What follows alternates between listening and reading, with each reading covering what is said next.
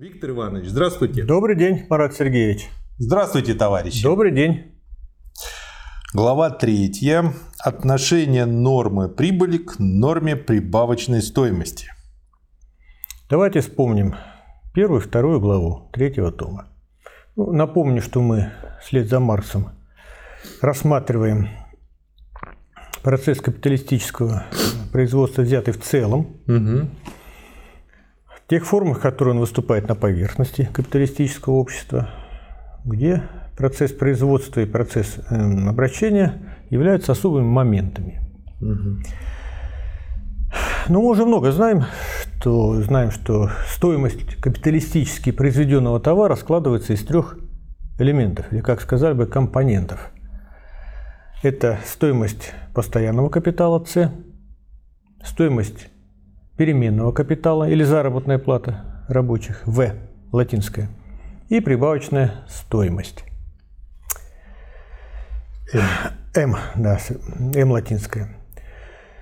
Но на поверхности буржуазного общества все выглядит несколько по-другому. Давайте посмотрим на этот процесс как бы глазами капиталиста. Угу. Он выглядит иначе. Капиталист бросает в дело капитал. Капитал состоит из двух компонентов, элементов или составных частей. Стоимость постоянного капитала С и переменного капитала В. В результате их функционирования у капиталиста остается некий избыток. Избыток, э, когда сказать, он продает, реализует товары по отношению к затраченному капиталу. И этот избыток выступает как порождение всего авансированного капитала. Но если стоимость, это мы знаем, это сказать, результат труда наемных рабочих, Угу. то есть в процессе производства рабочий переносит конкретным трудом стоимость потребленных средств, э, средств производства на готовый продукт и создает новую стоимость в течение рабочего дня, которая так сказать, распадается на две части – заработная плата и прибавочная стоимость. А с точки зрения капиталиста несколько иначе. То есть вот этот избыток, который он получает в результате функционирования капитала, есть результат чего? Действия самого капитала, всего капитала, не только переменного, не только труда рабочих, а и С, постоянной части. Таким образом, вот эта прибыль, которую получает капиталист, она как бы выступает или представляется как порождение всего авансированного капитала. И таким образом происходит модификация или превращение прибавочной стоимости в прибыль, а стоимости в цену производства. Вот первый шаг, который мы сделали, вслед за Марсом или вместе с Марсом, по итогам первой главы. Ну, соответственно, претерпевает модификацию или изменение и норма прибавочной стоимости.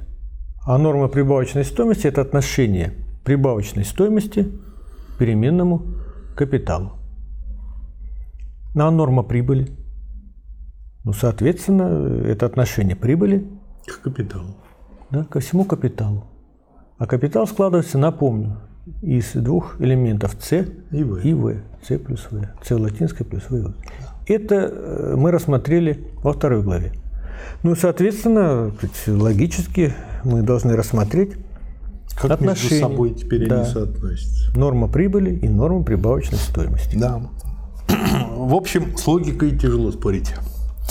Как сказано в конце предыдущей главы, мы предполагаем здесь, как и во вообще во всем этом первом отделе, что сумма прибыли, приходящаяся на данный капитал, равна всей сумме прибавочной стоимости, произведенной при посредстве этого капитала в течение данного периода обращения. Следовательно, мы пока отвлекаемся от того, что эта прибавочная стоимость с одной стороны распадается на различные производные формы, процентный капитал, земельную ренту, налоги и так далее, и что с другой стороны она в большинстве случаев не совпадает с прибылью в том виде, как прибыль эта присваивается в силу общей средней нормы прибыли, о чем речь будет во втором отделе. Поскольку прибыль предполагается количественно равной прибавочной стоимости, ее величина и величина нормы прибыли определяются отношениями простых числовых величин, которые даны или могут быть определены для каждого отдельного случая. Таким образом, исследование движется сначала в чисто математической области. Отношение прибавочной стоимости к авансированному переменному капиталу МКВ мы называем нормой прибавочной стоимости, обозначаем ее посредством М'. Следовательно, М' равно М делить на v. И потому m равно m' умножить на v. Ну, тут, в общем, простая арифметика. Слушатели сейчас это видят на экранах. Если эту прибавочную стоимость относить не к переменному капиталу, а ко всему капиталу, то она называется прибылью. P малое. А отношение прибавочной стоимости m ко всему капиталу К, следовательно, m к К называют нормой прибыли, P'. И мы получаем таким образом, что P' равно m делить на k, или что то же самое, m делить на c плюс v. Если мы далее вместо m подставим его выше найденную величину m' умножить на v, то мы получаем P' равно m' умножить на v и разделить на c плюс v. Или это уравнение можно выразить также в пропорции p' относится к m', как v относится к k. В общем-то, простой арифметический вывод за пятый класс.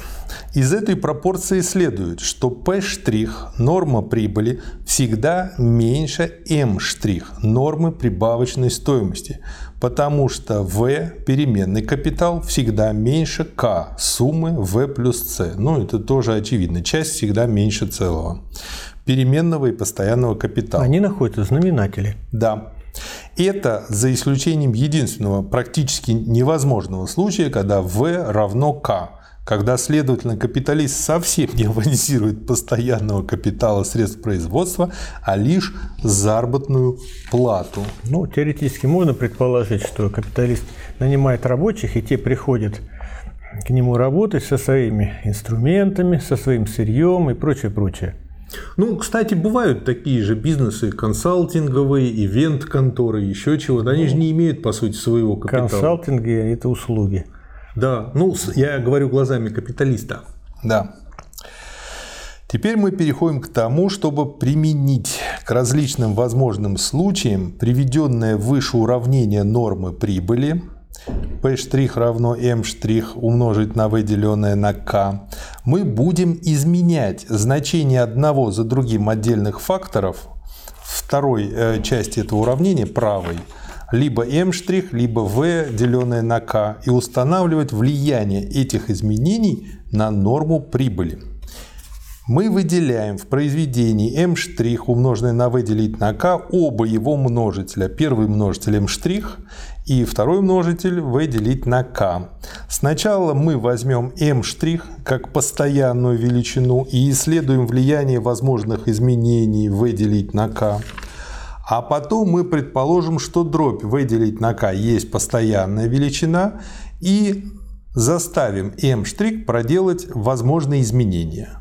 Ну и, наконец, мы предположим, что все факторы изменяются, и этим исчерпаем все случаи, из которых могут быть выведены законы, касающиеся нормы прибыли.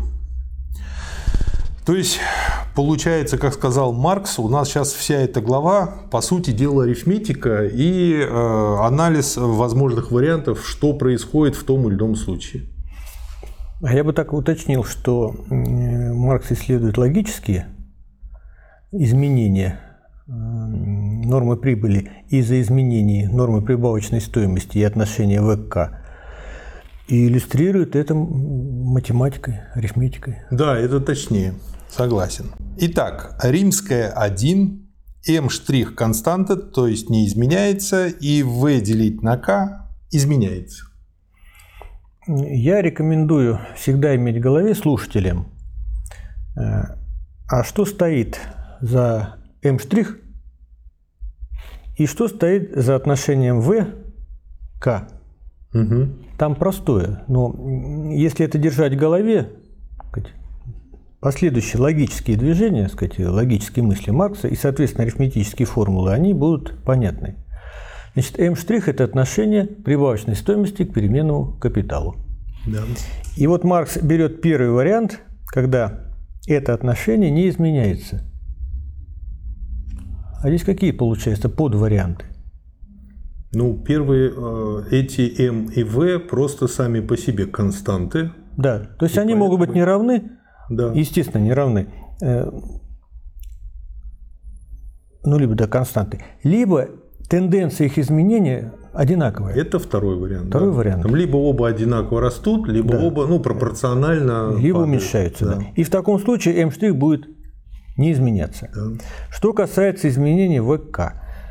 Значит, К это что такое капитал? Да. Это сумма С И В. плюс В. И вот она изменяется, и здесь будет очень много вариантов. Угу. Потому что получается, э, значит, может же В расти или падать. С может расти, может падать. И дальше, в дальнейшем Марс будет эти подварианты рассматривать. Мгм. Хорошо. Ну а сейчас в целом, что мы имеем? Для этого случая, охватывающего несколько частных случаев, можно составить общую формулу. Если мы имеем два капитала К и К1 с соответственными переменными составными частями В и В1 с общей для обоих нормой прибавочной стоимости М'. Почему общая? Потому что она не меняется, поэтому он ее берет одинаковую. И нормами прибылями P' и P1', то мы, соответственно, простым преобразованием получаем две формулы, которые видят слушатели. И если мы теперь определим отношение друг к другу К и К1, а также В и В1, если мы предположим, например, что дробь К1 делить на К равно Е большое, а дробь В1 делить на В Е малое, то мы получим, соответственно, формулу P1' штрих равно M' штрих равно E малое умножить на V разделить E большое умножить на K. И это, собственно говоря, первое выражение, которое мы фиксируем и которое дальше будем использовать. Но из прежних двух уравнений мы можем вывести и еще одну формулу, превратив их в следующую пропорцию. А именно, P' разделить на P1' в конечном счете мы получаем формулу V разделить на K и разделить на V1 деленное на K1. Или, если говорить кратко, то P' разделить на P1' равно V делить на V1 умноженное на K1 деленное на K. Или словами мы получаем, что при двух произвольно взятых капиталах, функционирующих с равной нормой прибавочной стоимости, нормы прибыли относятся друг к другу как переменные части капитала, взятые в процентном отношении к соответствующим совокупным капиталам. Эти две формулы охватывают все случаи изменений v делить на k. То есть, исследуя эти две формулы, мы исследуем и все случаи. Ну и дальше, собственно говоря, начинаем их исследовать. Первый большой э, вариант – это M' и K не изменяются, а V изменяется. То есть, Значит, простыми словами. Что такое В? Это Зарплата. Заработная плата. Она изменяется. Здесь два может быть варианта. Либо растет, Либо растет, либо падает. либо падает. Обратимся к началу заглавия. А М' у нас не меняется. Мгм. М' – это норма прибавочной стоимости. Ну, скажем, если заработная плата растет, а М' остается прежним в каком случае? Когда прибавочная стоимость будет расти точно в такой же Да. пропорции. А К изменяется. Смотрите, здесь опять будет несколько вариантов. Потому что если... Ой, К не изменяется. К – это капитал. Да. Это С плюс В. Мгм. А В у нас изменяется. Если В растет, Значит, то С будет падать. А если В будет э, заработная плата, наоборот, падать, то капитал должен на такую же величину вырасти, чтобы в целом получить вот этот вариант, когда К не изменяется. И вот мы комбинаторно здесь получаем, собственно говоря, порядка шести вариантов. которые, ну, таких основных, которые Маркс, укрупняя, рассматривает и делает соответствующие выводы, а именно – если v изменяет свою величину, k может остаться неизменным лишь потому, что другая составная часть k, именно постоянный капитал c, изменяет свою величину на такую же сумму, как v, но в противоположном направлении. Это то, что вы сказали. И тогда мы в итоге получаем формулу. Слушатели это видят все, поэтому не буду повторять э, длинную формулу, скажу короткий вариант. P' относится к P1', как V относится к V1.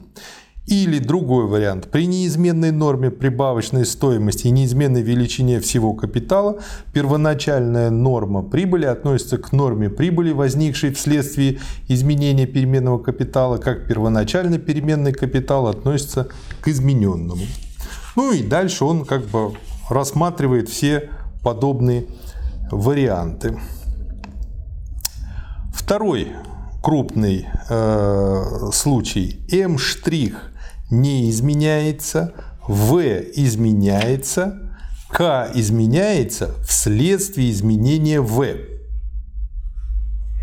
Значит, если у нас М' не изменяется, а В, то есть заработная плата, изменяется, соответственно, прибавочная стоимость тоже имеет ту Значит, же они как бы либо оба растут, да. либо оба падают, да. синхронно как да. бы.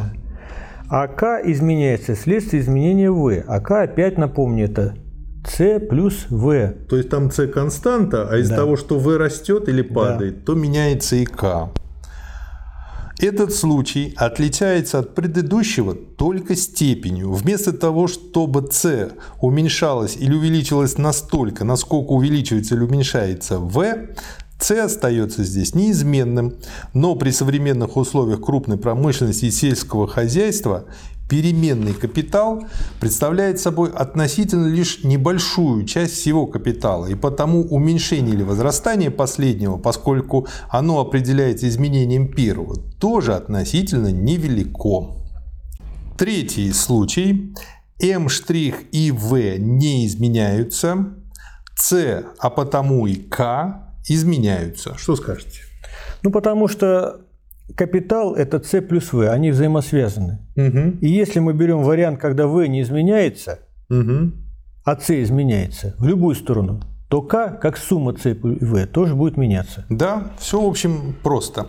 В этом случае уравнение P' равно M' V делить на К изменяется в уравнение P'1 равно M' умножить на V делить на К1 и при соответствующем сокращении множителей на обеих сторонах приводит к пропорции P1' штрих относится к P', как K относится к K1.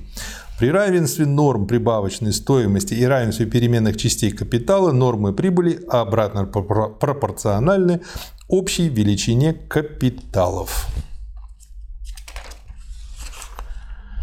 Четвертый вариант – Ну, Маркс прав, ну, арифметикой да. занимаемся. М' не изменяется, В, С и К меняются.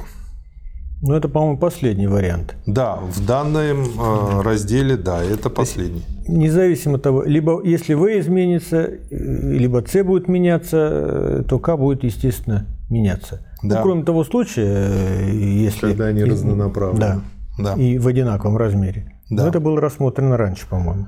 Ну и тут он на самом деле рассматривает тоже варианты. В этом случае остается в силе прежняя общая формула измененной нормы прибыли P1' штрих равно M', э, умноженное на дробь сверху E малый умножить на V, а снизу E большой умножить на K. Вот поэтому и нужны были те две формулы. Из нее следует, что при неизменной норме прибавочной стоимости А Норма прибыли падает, если Е больше, чем Е малое, то есть если постоянный капитал увеличивается таким образом, что весь капитал возрастает относительно быстрее, чем переменный капитал. Б. Норма прибыли остается неизменной только в том случае, если Е малое равно Е большому, то есть если дробь выделить на К при кажущемся изменении сохраняет прежнюю величину, то есть если числитель и знаменатель будут помножены или разделены на одно и то же число. И С. Норма прибыли повышается, если Е больше, чем Е большое. То есть, если переменный капитал возрастает относительно быстрее, чем весь капитал. Таким образом, мы исчерпали в нашем уравнении все возможные изменения в, С и К. Мы видели, что при неизменной норме прибавочной стоимости норма прибыли может понижаться, оставаться неизменной или возрастать так как самого незначительного изменения в отношении В к С, соответственно к К, достаточно для того, чтобы изменить и норму прибыли. Далее оказалось, что при изменении v всегда достигается граница, когда неизменяемость m' становится экономически невозможной. Так как всякое одностороннее изменение c тоже должно дойти до границы, когда v не может более оставаться неизменным, то оказывается, что для всех возможных изменений отношения v к k существуют границы, за которым m' тоже должно сделаться изменяющимся. Это взаимодействие различных переменных нашего уравнения еще яснее выступит при исследовании штрих, к чему мы переходим. Вот что мне нравится, вот если вот до этого абзаца можно было говорить про рядоположенность, что он поделил механические формулы, и теперь это и это исследует, то теперь он из изменения исследования первой части вывел и подвел к изменению исследованию второй части, показал вот эту смычку логическую. Римская 2. М' изменяется. Ну вот э, обратите внимание к началу этой угу. главы. Э, изменения нормы прибавочной стоимости или факторы, которые влияют на изменение Марсом, были рассмотрены еще в первом томе «Капитал». Да, да. Это какие основные? Ну, прежде всего, рабочий день, длина, так? Да. Удлинение рабочего дня. Или сокращение да, его, да. да. Либо увеличивает, либо уменьшает норму прибавочной стоимости. Интенсивность труда, да. совершенно верно. То есть больше труда вкладывается. Производительность труда. Да. Вот. Но эти факторы Марс э, вот для рассмотрения соотношений нормы прибыли и нормы прибавочной стоимости он берет как постоянные пока. Угу. Хотя э, можно кому-то и рассмотреть в дальнейшем. Да. Общая формула норм прибыли при различных нормах прибавочной стоимости безразлична. Остается ли ВКК неизменным или в свою очередь изменяется, получится, если уравнение p' равно m' умножить на v делить на k, мы превратим в другое p1' равно m1' v1 делить на k1. И отсюда мы получим уравнение в итоге. Вывод вы видите у нас на фоне. P1 штрих равно M1 штрих разделить на M штрих и умножить на дробь V1 делить на V и умножить на дробь K делить на K1 и умножить на P штрих. Ну и дальше, собственно говоря, начинаем исследовать это уравнение. Такой подход и вот такое разложение, они просто позволяют легко видеть все варианты, вот, и дальше чисто технически их исследовать. И первый вариант m' изменяется, а выделить на k не изменяется. Ну, что я скажете? напомню, что m' это отношение прибавочной стоимости к угу. переменному капиталу. И меняется оно либо когда прибавочная стоимость растет быстрее угу. переменного капитала, либо э, и тогда и норма прибавочной стоимости будет расти, угу. либо наоборот происходит. Ну, скажем, рабочие повышают заработную плату сказать, капиталиста.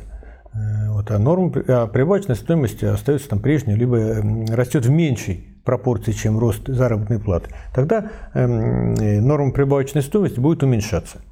То есть она изменяется в любом случае, когда они рассогласованы, по сути. Ну да. А ВК не меняется. Я опять напомню, что К это э, сумма, это капитал, это сумма постоянного капитала С плюс, плюс переменного. Да. Угу. То есть никаких технических изменений, э, ну, за которыми, так сказать, стоит эта формула в конечном итоге, не происходит. То есть, грубо говоря, зарплата постоянна и как бы капитал тоже постоянен. Но если не меняется, то да. Угу. Либо, либо какой возможный вариант? А ни, ничего тогда. Потому что если заработная плата будет расти либо падать, то общая пропорция это поменяется. Да. да, потому что Ли... она там непропорционально будет. Либо такой вариант, когда, скажем, если заработная плата растет, то, соответственно, чтобы общая э, формула не менялась, С тоже должно падать немножко. Или расти. Расти. Да. Расти. Да, расти должно. И вот эта э, пропорция, Хитрая. Хитрая, да. Хотя и просто выражается. В этом случае мы имеем уравнение p' равно m' v делить на k и p1' равно m1' v делить на k. И в результате преобразований мы получаем p' так относится к p1', как m' к m1'. То есть Нормы прибыли двух капиталов одинакового строения относятся друг к другу как нормы прибавочной стоимости обоих этих капиталов. Если же абсолютные величины v и k в обоих случаях одинаковы, то нормы прибыли относятся друг к другу, кроме того, как массы прибавочной стоимости. То есть можно еще больше упростить выражение, получится p' относится к p1' как m относится к m1. Ну, это все видно по тем простым арифметическим преобразованиям, которые сейчас слушатели видят. Теперь ясно, что у капиталов одинакового строения, одинакового в абсолютных числах или в процентном отношении, нормы прибавочной стоимости могут быть различны лишь в том случае, если различны или заработная плата, или продолжительность рабочего дня, или интенсивность труда. То есть если V отличается. Следующий случай M' или в скобках M и V меняются, К не изменяется. Что здесь? Если меняется норма прибавочной стоимости и заработная плата, а К не меняется, скажем, заработная плата растет, тогда С, как элемент К, Должен, должен в противоположную сторону. Именно на такую сумму измениться. Да. Или наоборот. Да. К этому случаю относится пропорция в итоге получающейся, вы тоже видите вывод, как P' относится к P1' равно M относится к M1. Нормы прибыли относятся друг к другу как соответственные массы прибавочной стоимости. Изменение нормы прибавочной стоимости при неизменности переменного капитала означает изменение величины и деления вновь произведенной стоимости. Одновременное изменение v и m' тоже всегда предполагает иное деление вновь произведенной стоимости, но не всегда изменение ее величины. Возможны три случая. Случай А. В и М изменяются в противоположном направлении, но на одинаковую величину. Это единственный случай, когда при одновременном изменении В и М число рабочих, интенсивность труда и продолжительность рабочего дня остаются неизменными. Случай Б. Изменение М' и В совершается опять в противоположном направлении, однако не на одну и ту же величину. Как вновь произведенная стоимость, так и заработная плата изменились. Но изменение вновь произведенной стоимости означает изменение количества совершенного труда, следовательно, или числа рабочих, или продолжительности труда, или интенсивность труда, или одновременно нескольких из этих трех факторов. И случай С.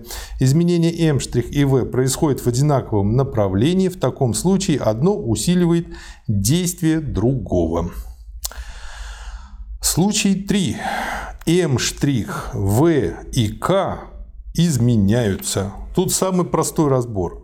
Этот случай не дает новых точек зрения и разрешается общей формулой, данной под параграфом 2 римская, когда М' изменяется. Ну и Спасибо, Марк. Формула выглядит P' равно М' В делить на К. Вы ее видите. Итак, промежуточный результат. Действие изменений величины нормы прибавочной стоимости на норму прибыли допускает следующие случаи. Первое. Если ВК остается неизменным, то P' увеличивается или уменьшается в том же отношении, как M'. Второе. Если ВК изменяется в одинаковом направлении с M', то есть увеличивается или уменьшается, когда увеличивается или уменьшается M', то P' повышается или понижается в большей степени, чем M'.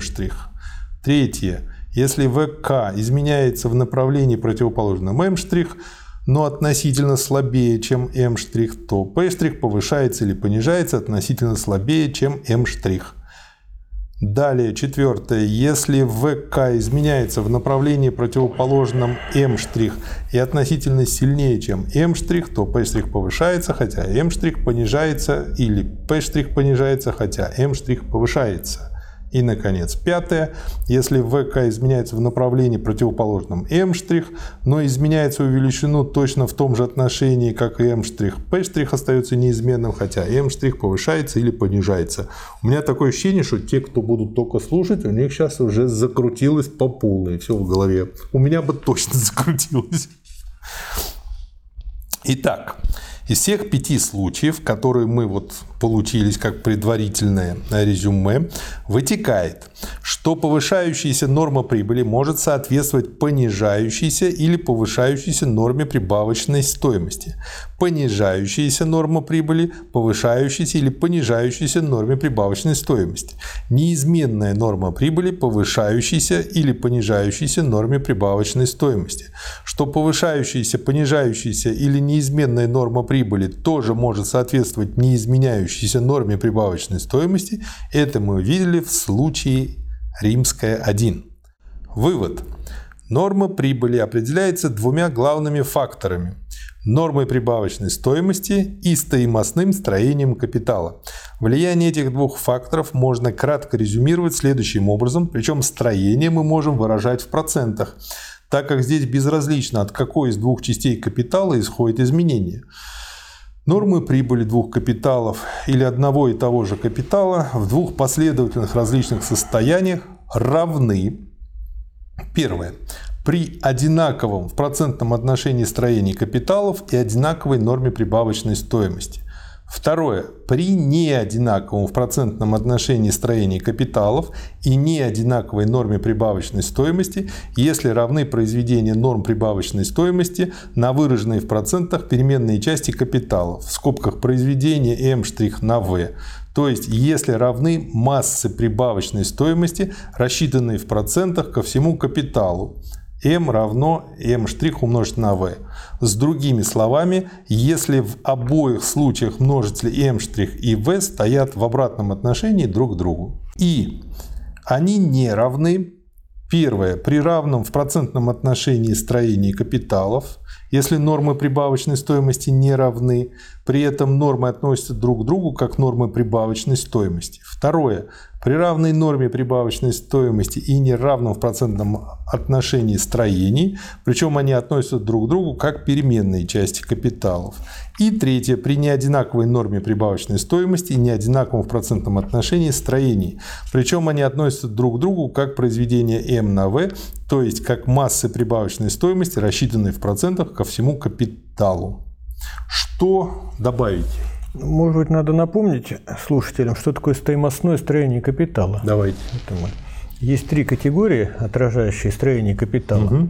Первое – это техническое строение капитала. Это отношение совокупности средств производства угу. к совокупности или к общему количеству рабочих.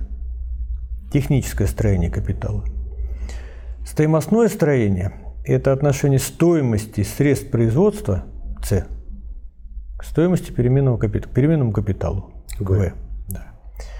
А есть еще органическое строение капитала. Это стоимостное строение капитала, которое определяется его техническим строением. Угу. Это важная категория, э, с которой мы сталкивались в первом томе капитала и будем сталкиваться в третьем томе, угу. когда рассматривать э, закон тенденции средней нормы прибыли к понижению. И вот здесь в выводе или в резюме Маркса всплывает он использует стоимостное строение капитала и норму прибавочной стоимости. Угу. Если мы вернемся вот к той формуле, с которой начинали, угу. да, что норма прибыли определяется э, произведением нормы прибавочной стоимости на отношение переменного капитала ко всему капиталу. Угу. А норма прибавочной стоимости – это отношение m прибавочной стоимости к v. Угу. Так? И вот в капитале присутствует как бы вот это стоимостное строение, только перевернутое. Да. Ну и скорректированное, что еще в знаменателе э, к С добавляется В. Да. Но в принципе э, вот эти вот выводы, они э, как раз м, логически поясняются. Используем двух категорий, все возможные варианты. Ну вот возьмем первым. Значит, две нормы прибыли. Ну, пускай один и тот же капитал, который вот был в этом году, там, в прошлом году и в этом. В каких случаях нормы прибыли э, будут равны? Вот самый первый. Это когда у нас одинаковая норма прибавочной стоимости, одинаковое строение капитала. Мгм. Ну, это самый простой вариант. Да. Просто э, здесь Маркс использует вот эту категорию стоимостное строение капитала. Может быть, оно и логически будет помогать э, прийти ко всем этим выдам ну, в более легком варианте. Я думаю, на самом деле здесь не вижу ничего сложного. Почему? Потому что, ну, тогда э, вот я читал учебник по логике, тоже 19 века, и тогда было принято все очень подробно разжевывать словами. Сейчас, наоборот, уже другая привычка все забивать в формулу и показывать на уровне формул. А на уровне формул здесь, в общем-то, все просто. Единственное, что для меня, например, сложность представляет, это запомнить все эти названия. Вот. А так-то, когда формулу видишь, все понятно. Сейчас кое-где есть и, и другая тенденция, которая выражается одним словом «короче». И Еще формулу короче. короче, и логические выводы короче. Не дай бог они еще пообрезают формулы, сделают им обрезание, и тогда кирдык получается всему. Ну вот, разобрались с темой. Спасибо. Спасибо вам. До свидания. Спасибо, товарищи.